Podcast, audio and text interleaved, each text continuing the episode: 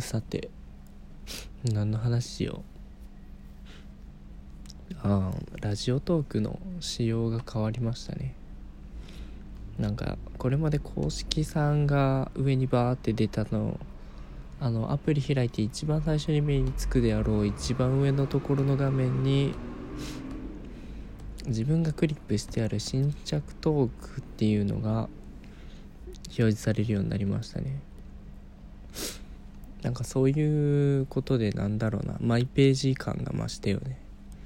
うん。あのラジオトーク自体のプライベート感が増した気がする。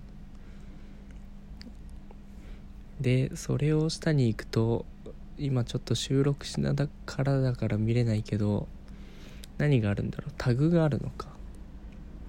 タグがあってえー、っとちょっと順番覚えてないけどであれかな？あのぬいさんとか陶器さんが言ってた。新着トークが並んでるんだまた。あのそうだよね。俺も思ってたわ。あの新着トークさクリップしてる人のやつ。前までの仕様だとまあ今もあるんだけど連続で聴けるんだよね。連続再生ができて。だからあの掃除とかなんだろうながらで聞く時に本当にちょうどいい。あの流してるだけでそのクリップしている人の新着トークがどんどん聞けるからすごい便利というか使いやすかったよね。でその人に好きな声ベータ版みたいのがあるよね。あれあれがちょっと謎だよな。でその下にやっとあの全体の新着トークみたいのがある。なんかここもちょっと目立たせた方がいいと思うんだけどな。なんか今回は何だろうな。まああれだよね。使ってる人にとってはまあ見やすいというかいい変更だと思うしそのラジオトークのコンセプト自体あの誰でも簡単に気軽にすぐに配信ラジオ配信できるみたいな。そのラジオトークの特徴をうまくより濃く出せたのかなっていう変更にはなったと思うんですけどうんなんだろうな。新規さんにとってはどうだろ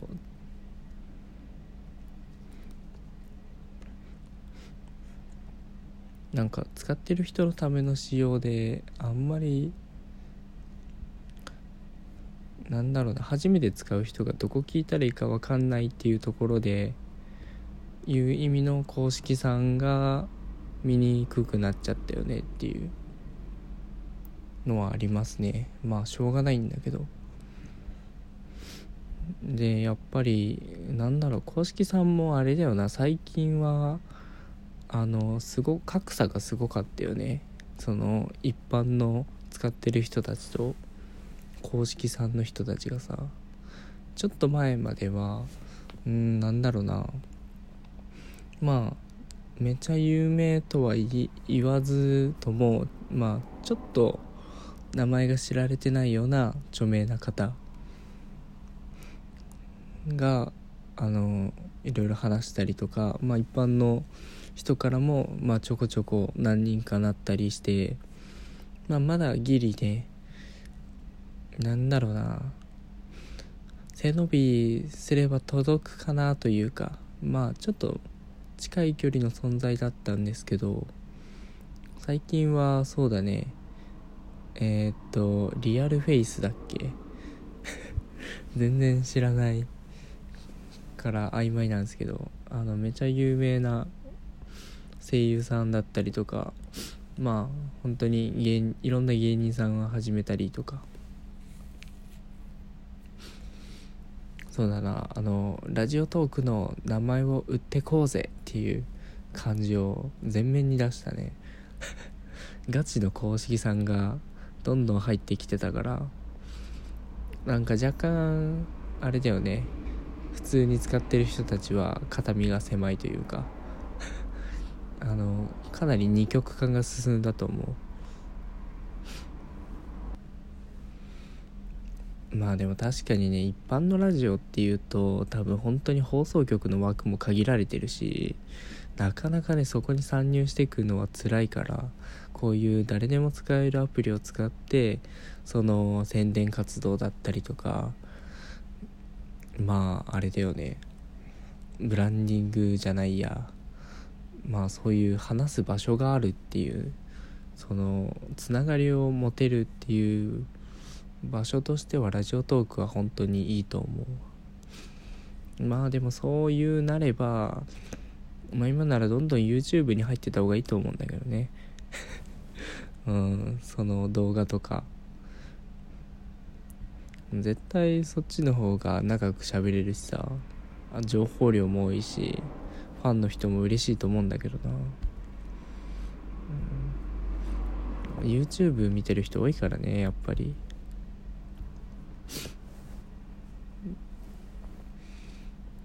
どうだろう。今後ラジオトークはどうなっていくんでしょうね。結構大きな変更だと思うんですよ。このさらっと変わっちゃったけど。なんだろう。アプリの印象がガラッと変わった気がする。やっぱりその公式さんもあくまで5つも一般ユーザーがによって盛り上がってるコンテンツみたいなのを多分目指したいとは思ってると思うんですよ。それこそあの昔のニコ生だったりとかあとまあよく最近10日界隈で盛り上がってるツイキャスとかもそうですけどあの基本的に一般のユーザーで成り立ってるコンテンツだけどそこまで人気になったというか浸透したコンテンツっていうのはすごいですよね。でそのそうだな一般の人たちで盛り上がっていくのを目指すには多分どうだろうな。まあ新規をどれだけ取り込んでその人たちをどれだけ続けさせるかっていうところに。まあそうだよね。続けてくれる人が増えないとそのアプリの希望自体も大きくなんないもんね。のためになんだろうな。差し入れ機能もどうだろう。あのちょこちょこ聞くけどね。差し入れいただいたんで俺のトークしますみたいな。でもその部分も若干去ってきてやっぱり結局どうだろうな。公式さんにはやっぱ集まってんのかな。差し入れは。あれもうまく活用していきたいですよね。もっと気軽に投げ銭できれば 差し入れできればいいですよね。まあでもそうだな。ラジオトーク自体使ってみて1年ぐらい経つのか。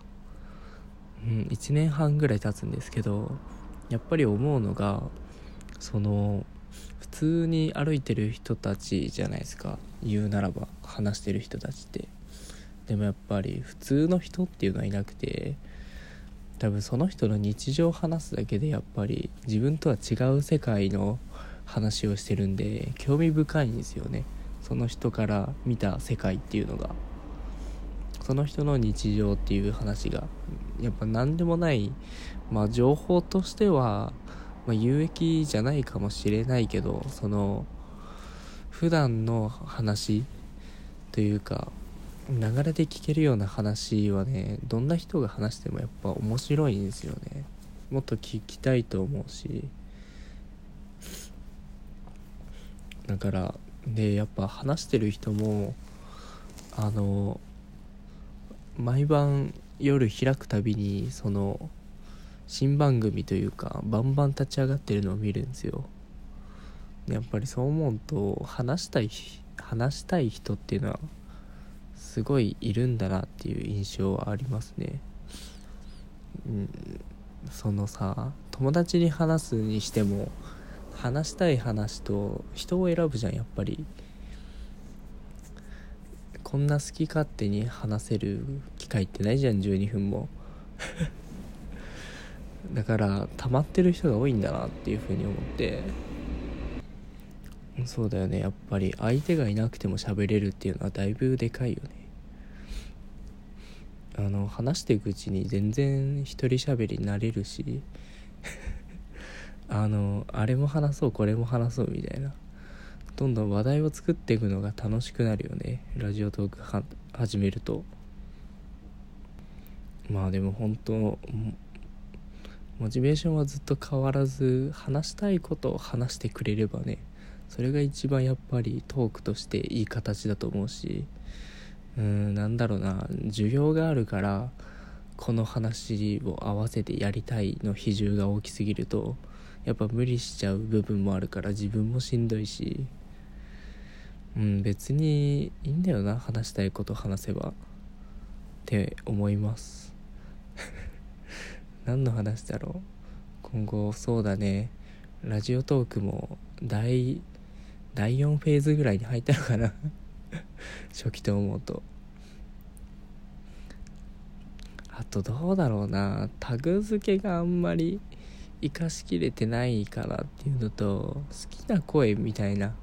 あそこの仕様も若干放置気味ではあるのであのジャンルがもっと増やせるのとと新着トークがもうちょっと分かりやすいようにした方がいいんじゃないかな。あの検索画面のさトークと番組と人で検索できるけど多分どっかを削って新着トークにしちゃった方がいいかもしれないですね。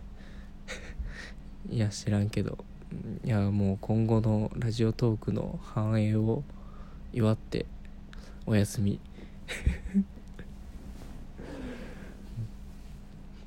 いや本当に楽しんでぜひぜひ。